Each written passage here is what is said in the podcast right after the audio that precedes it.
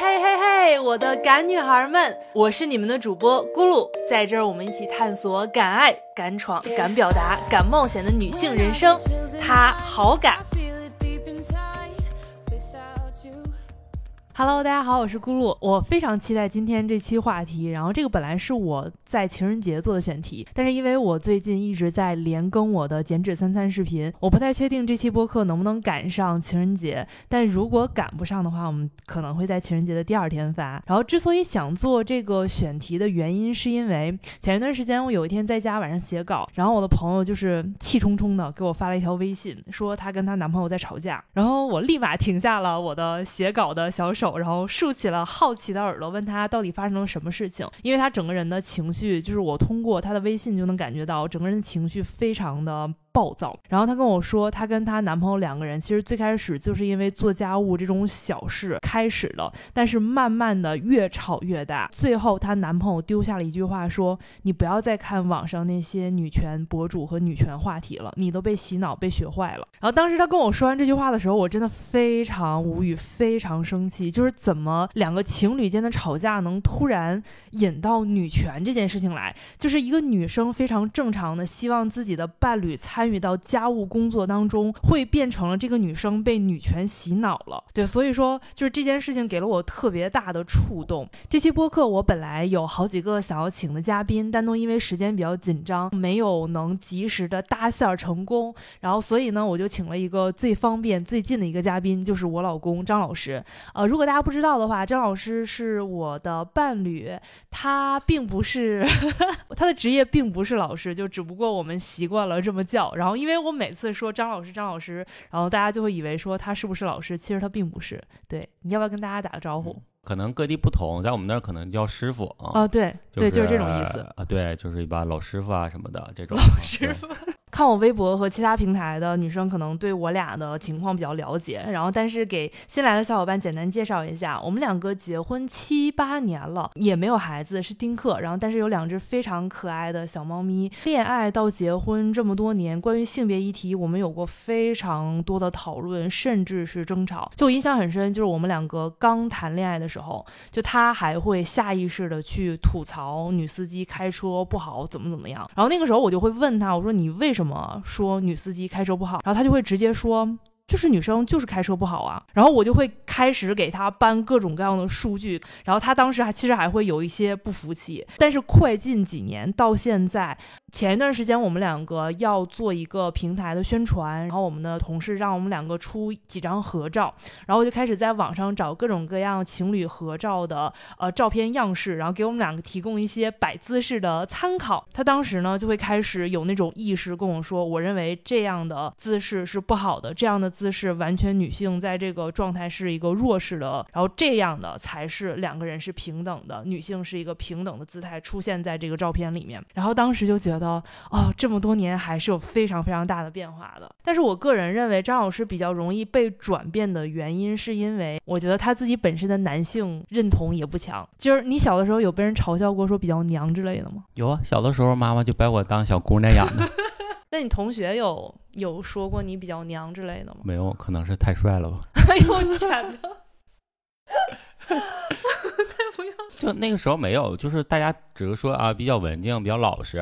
他他本身就是那种就是比较腼腆，所以我认为他其实这么容易被我影响的一个非常大的一部分原因，就是就还没有在那个男性呃男性的阵营里面站得非常的牢固，就比较容易被我感化过来。之前就是简单来说，可能比较直男，是因为我对女性不了解，在跟那个咕噜在一块儿之后，他会跟我讲，所以我慢慢的对这个东西有所了解啊，我知道女性在这种情况下是非常难受的，非常尴尬的。可能就是在思想会有一个这种转变。其实，再一个主要原因是因为我打不过咕噜。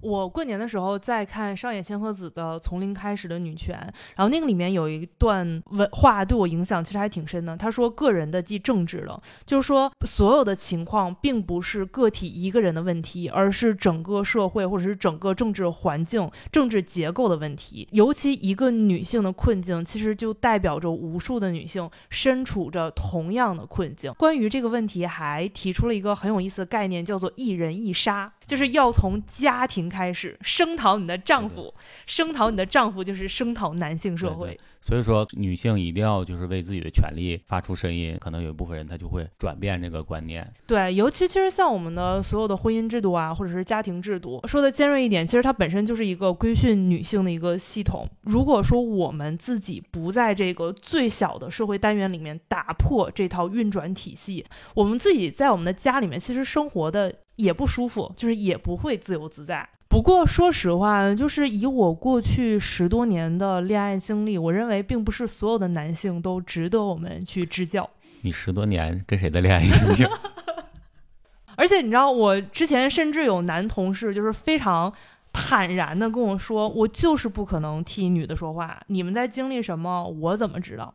就他说的也不完全错误。就像张老师刚才说的，就是他们可能本身就是不了解女性在经历什么，没有通过女性身体生活过的人，他们肯定没有办法切身体会女性在这个社会到底是经历着什么样的困境。但是我觉得拿这个作为理由摆烂，就实在是有点对啊耍流氓。所以说你可以学嘛，你可以去了解这个东西吗。而且我们换个角度讲，就是我们非常提倡这个尊老爱幼。就我提这四个字，并不是想说女性处于弱势需要被保护，但我想说的是，作为一个中年人，你都能体会一个老年人在经历什么样的困境的话，但是怎么到了女性这里，我们占社会一半的人口呢？然后你就突然说我不是女的，所以你们的困难我感受不到，我不管了。你说我是发自内心的去在乎女性的感受，去理解女性，还是说？说我只是因为咱们俩是一家，我想照顾你，我想关心你，我想理解你。初期肯定是后者吧，就像我前面说的，我认为因为男性没有经历过女性经历过的所有东西，所以你们这种改变的动力就不强。这也是为什么我认为，就是你通过改变你身边的男朋友、你的老公，然后来改变这种大环境，是更可行的一个方式。就是因为你在这个亲密关系当中，你的另外一半本身就应该是关心你，他应该更在乎说你经历的这些不。公平经历的这些困境，反而更容易去攻破这道墙。但如果说你跟一个完全不在乎的人说这些东西，其实就很很难。为什么男性和女性关于这个性别议题有这么大的差异？这个问题其实我也想了很久。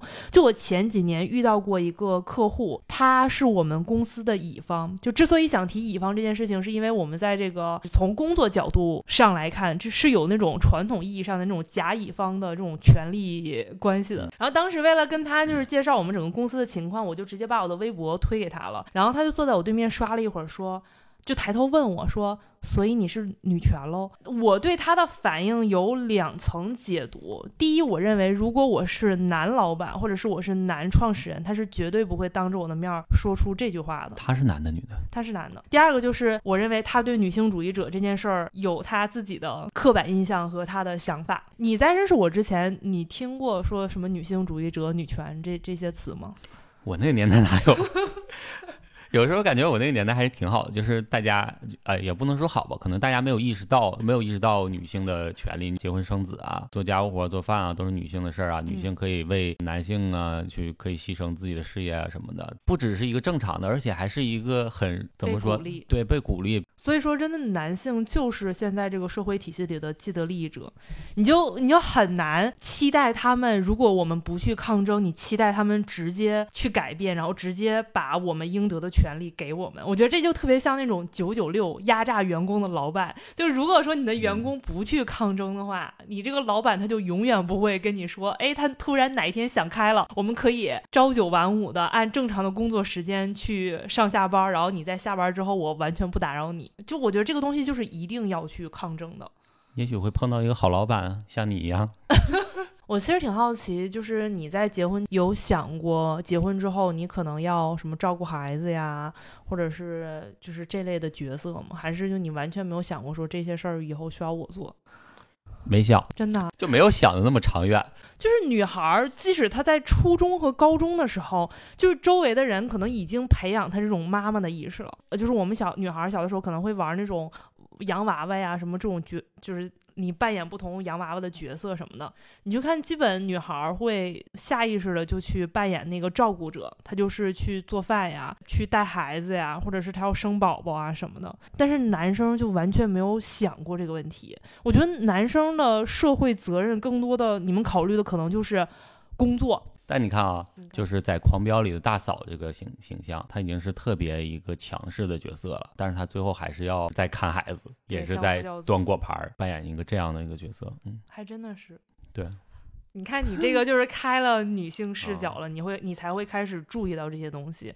就如果说没有打开这个视角之后，你就会认为那个好像就是天生他应该去干的。我认为这个也是为什么就是不同性别会对这种性别议题有这么大的差异的原因，就是男性从小的这种传统的刻板印象啊，传统的这种社会角色和女性呢就是完全不一样。然后，但是这种东西又会阻止每个人的个人发展。就如果说一个女孩从小被教育的，你就应该是这样的角色，而男性是另外的角色。就这些东西，所有的性别角色都是后天塑造的，而不是天生的。我倒不能说是完全的女权家庭，但是我家确实是我妈的，无论是社会地位还是经济收入，都会比我爸强。然后，但是我能观察到，我妈其实有一个特别拧巴的地方，就是她又很强，然后她又喜欢强，但是他同时又希望自己是被照顾的，是那个弱势方，他会。在他自己的这个已经发展出来这个女性角色和传统意义上教给他的这个女性角色当中有一个矛盾，但其实我最开始也有过和我妈类似的这种想法，我特别希望我是那种就很厉害，工作很牛，然后但是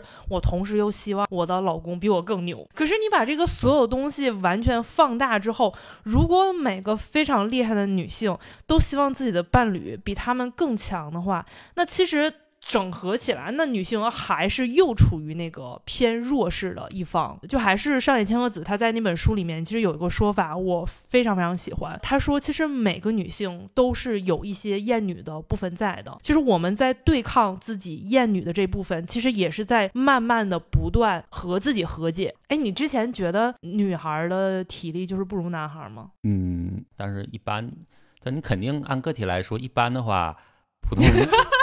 就是生物上的，在谨慎发言。那你记不记得我当时跟那某个运动品牌，然后他带我们出国玩儿，然后我们有一天早上三点要起来去爬火山，然后看日出。然后你三点起来的时候，山里漆黑一片，然后所以说你在那个你完全语言不通的国家，然后你完全不知道哪儿的一个野山里面，你想要不走丢，你唯一的方法就是一定要跟上这个整个大部队。整个那个队伍是有少数是女孩，然后。剩下的基本全是那种男的健身博主，然后他们就是个子也高，然后步距也比较大，然后其实我们前半个小时走的非常非常的痛苦，然后我到第一个小时结束的时候，我那个心就觉得整个都跳出来，然后就是那个血味儿就一直在嗓子眼儿，就你觉得整个人都要崩溃了，然后但是那个山。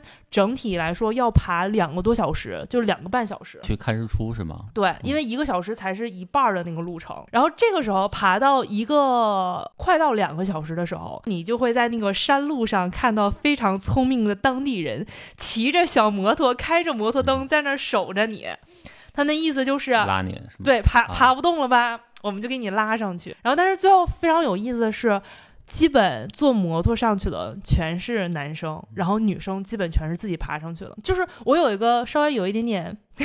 有有点暗黑的想法，就是我每次去上那种团课、去登车的时候，如果说我周围有男生，我就是我一定要碾压你，我就要一定比你骑得好，而且就是我看他们骑不过我，就心里暗爽。而且这个东西就是当一个社会不断的就是在从很小的年龄，就是无论是从家庭啊，从整个社会层面，他都在暗戳戳的告诉女孩说，你要变美，你要瘦，你不要看起来太强壮，你。你就可以嫁得好，就他所有接收到的信息都是从外部去观看他的身体的，而不是他从内部说，我感觉我的身体是什么样，我觉得我健不健康，我觉得我有没有力量。从小的时候，我们就没有被鼓励说到参与到运动当中，因为对女生来说，增长肌肉是一件可怕的事情，会让你看起来不吸引人。没见现在男性的身材好到哪儿去。都是啤酒肚，反而女性的身材更好。就是这种保持身材的压力，你在那个权力上方，你就是有可以为所欲为。对，就类似姐妹们对男性的要求高一点，真的，我们让他们卷起来。有一个问题要问你，你认为男性能真正成为一个女性主义者吗？这样，我感觉不会成为女性主义者，但我感觉可能会权力互换，就是女性站在权力高位，男性站在权力。而且你看之前母系社会啊，经过多少年之后，这个权力体系就已经交替了。我感觉在过过多长时间之后，可能女性又会变成主导的，就这么来回更替吧。这但是这个道路会非常非常的漫长，就是先到了权力平等，最后才有可能变成了权力逆转。哎，不知道你们怎么想？不知道你们对这个话题怎么想？就是男性和女性这种权利的这种势能是怎么发展的？大家可以在评论区里面留下你的想法。嗯，这个还挺有意思。对，其实你前面说的我还是挺认同的，就是我我认为男性可以靠近成为一个女性主义者，但我不认为男性可以成为一个完全成为一个女性主义者。他永远不是，他永远没有办法真正的去理解。对我和张老师之间，我已经跟他灌输了非常非常多的各种各样的想法呀，我们两个的各种讨论，包括包括我跟他讲我过去的一些经历。但是只要没通过女性身体生存过，我真的觉得是生存过。以后找工作就是你都不会生孩子，你有什么用？不要你公司。然后最后，我们其实就可以聊聊如何让男性靠近成为一个女性主义者。如果他们不能完全成为女性主义者，那我们来聊聊如何让他们尽可能的靠近成为一个女性主义者。就以我们两个的关系作为例子，就是来聊聊有哪些。小的技巧是行得通的，是可以去尝试的。我觉得第一个其实就是去定义，呃，对于彼此来说，女性主义者到底是什么意思？因为每个人的起点，每个人接收的信息都不太一样。就如果说你们两个完全对这件事情的定义是不一样的，是真的有可能聊一聊就吵起来了。就尤其是现在在网上有很多对于女性主义者的污名化。第二个，我觉得非常管用的就是。要不停的去讲述你到底经历了什么，尤其跟你的伴侣，我觉得就是在这种关系里，你的老公、你的男朋友应该是最在乎你感受的人。如果说你连告诉他女性到底经历了什么样的困境，他都不愿意相信的话，我觉得这个感情就非常的危险。我记得咱俩最开始讨论性别议题的时候，好像是那件事啊，我印象不深。是有一次我说我去参加一个什么女创业者的一个会，然后你当时问我说，为什么你们女孩儿非得要强调自己是女？女创业者，你们就不能是创业者开会吗？你还记得那事儿吗？这件事好像就是我们两个开始讨论性别议题的一个开端。然后当时我就开始跟他讲述，我说你完全不知道，就是作为一个女性创业者，每天到底经历着什么。我就跟他讲说，我之前去见客户啊，去见投资人啊，对方就完全默认我是。秘书，或者是默认我是员工，然后把我的男同事默认为老板。包括就有的时候我去跟男的投资人去聊项目的时候，对方完全认为你说的话是放屁，就只不过是因为我是一个，而且我这个人其实脸上有点嘟嘟肉，就这两年稍微好一点点，就二十岁的时候更明显，就看着就特别稚嫩。然后那个时候，他们就更不把你说的话当回事儿。呃，我之前和我另外一个朋友，就一个男性的朋友讲说，女生在被面试的时候会被问，呃，结婚啊和生孩子啊等等各种各样的问题，他都震惊了。他完全没有想到女性在被面试的时候会被问及这些。我觉得这些都是我们作为。一个伴侣一定要告诉你的男朋友和老公的，就是女生到底在经历着什么。包括我见投资人，也有投资人会问，就说你要孩子吗？那结婚了吗？老公跟你一起干吗？我觉得这些都是，就是现在我反过来在看这些东西，包括经历过事儿，或者是有一些男性说出的话，就是非常刺耳，直直的扎在你那个心里，就非常难听，你知道吗？那第三个我觉得很有用的，就是鼓励你伴侣身上那种偏女性化的，就我们传统意意义上女性化的部分。就我认为这个是打破这种不平等隐形的一个方法。就是我会鼓励张老师去化妆。然后我鼓励他去弄头发、买好看的衣服、戴耳钉，就是这种传统我们这种东亚文化认为一个大老爷们儿不应该干的事儿，我都会。如果说他想要干的话，我都会鼓励他干。就是那男生为什么不能干干净净的，一定要埋了骨胎的才能是男生？打破了这种刻板印象之后，其实当他们也体会到这种你可以做你任何想做的事情的自由的时候。就是他们才能理解为什么女生想要争取这么多东西。我认为这个其实还是有一点点作用的，到底有多少用我不清楚啊。但是我觉得现在我跟他有很多事情能达到非常高的共鸣和我们能享受到同样的乐趣。咱俩因为性别议题是不是没大吵过？呃，有吵过，但是你没注意啊？是吗？对，因为咱俩这个角色相，呃，其实相当于互换。我在因为家务的事儿跟他吵的时候，他就会表现的非常。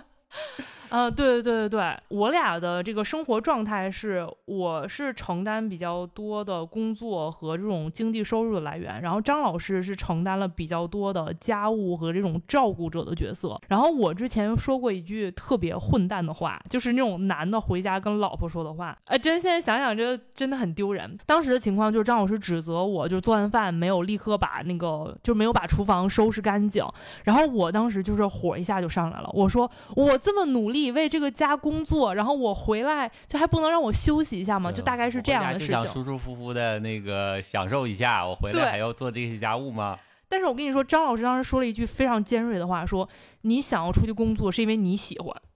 你不是为了这个家工作，你是为了你自己在工作。当时这个话其实听着不是特别好听，然后我后来想了一下，真的是，就是因为工作，就这个就是我认为很多这种传统意义上的家庭角色对女性不公平的地方在，因为工作是一个你可以不断的接触外界，你可以不断的积累经验，就是过了十年、二十年，你的所有的眼界、人脉、你的个人能力都在不断的上涨，但是。家务这个东西就是一个非常繁琐，擦干净了又脏，脏了又重新擦，就是你要每天不停不停的重复这件非常非常枯燥的事情，但是又不会对个人能力有什么成长。他当时张老师说完那句话之后，我就立马意识到了，就确实是这样的，然后也没改。努力再改了，但是在这儿我可以跟大家分享一下，就是这这个故事我之前在微博上给大家讲过，就是我们两个因为做家务这件事情去看心理医生，然后心理医生其实帮我们剖析了很多这个背后的原因和我们两个为什么之所以形成了这样的一个呃生活习惯和呃体系。张老师的家里是周末父母一起做家务是一个呃联系感情的一个步骤。嗯，其实我感觉主要就是我比较干净，你比较埋汰。对，然后以及对于这种干净家庭干净程度的要求是完全不一样的。然后，但是我这个人是。对我来说，家务是一个很繁琐的工作。就对我来说，它是可以外包的，就我可以去找其他一个人帮我把这个事情解决的。就这个是我们两个人对待这一件非常琐碎的事情完全不同的举呃完全不同的视角。我觉得很多这种情侣间的矛盾，其实当你真正去剖析背后大家的诉求的时候，其实才能把这个矛盾给解开。就是你到底要的是什么？你要的可能不是我做家务，你要的是我去尊重你的劳动成果，你要的是你能看到我为这个家付出了什么，我的工作是有价值的。那你尊重我了吗？尊重了，这个也是我想跟大家分享的一个方法和一个技巧，就是你要不停不停的去教育他，不停不停的讨论，不停不停的去说这件事情的重要性。因为还是拿做家务这件事情说，就是我们两个后来我对这件事情有非常大的改观，是因为张老师跟我说，说我要的并不是说你非要。你每天来做这件事情，你非要每天跟着我一起打扫家家务。我要的是你能看到我做做这件事情有多么的辛苦，就我为了这个家也付出了我付出的部分。另外，我发现还有一个很好用的方法是，大家可以尝试一下。就如果说你刚跟一个男生开始谈恋爱，就是两个人还是那种没有那么非常熟悉的状态下，你想跟他简单的试试水，看看他对这些话题是什么态度的时候，你就可以试着拿。社会上公开的一些事件，或者是一些明星八卦呀，或者是一些公开人物的这种情感。你去尝试跟他谈，就包括我觉得跟那种老公啊，或者是已经确立的关系非常好用。就有的时候，当你们两个去谈论你们两个的关系的时候，就双方很容易有那种戒备心和那种防御机制。就有这种防御机制，就特别容易吵起来。但是当你们去谈论一个第三方的一个关系和事件的时候，你们两个第一个可以更坦诚的去表达自己的想法。第二个其实也可以，就是不那么容易吵起来吧。嗯，而且这个东西其实，嗯，不要想一下子让他改变这个观念，这个东西都是慢慢的啊。我们共处在一起也七八年了，在观念上才有一点点、一点点的转变过来。包括其实现在有很多事情，我就是没有办法去体会到女性的不容易。我不理解的时候，我可能会问咕噜。我真的觉得张老师可能就是相对来说比较容易被。拉到这种女性主义者的。但是有的男性，我认为他们就是不愿意去看到女性的困境，这个可能也是一个比较悲哀的事情吧。就是这条路真的太漫长了，然后有些人你就是没有办法去支教。所有的感情当中一定会有相互妥协的部分，但是我认为有些事情是底线，是不能妥协以及不可商量的。但抛开这所有的技巧，我认为最重要的是双方都愿意也敢于打打破传统的性别刻板印象。以及这种传统的婚恋当中的角色分配，女生呢既有选择生育的权利，或者是选择不生育的权利，也不再自动成为一个家庭的照顾者。希望男性可以意识到，如果你的成就高过你的伴侣，可能仅仅因为你的性别。可能每个女孩、每个女性主义者期待的爱情或者是家庭都非常的独特，但是对我来说，最好的亲密关系不是被宠爱，爱不是被保护，而是被尊重。也希望你们可以在评论区里面分享你最期待的亲密关系是什么样子的。这个就是我们今天这期播客啦，我们下期再见，拜拜。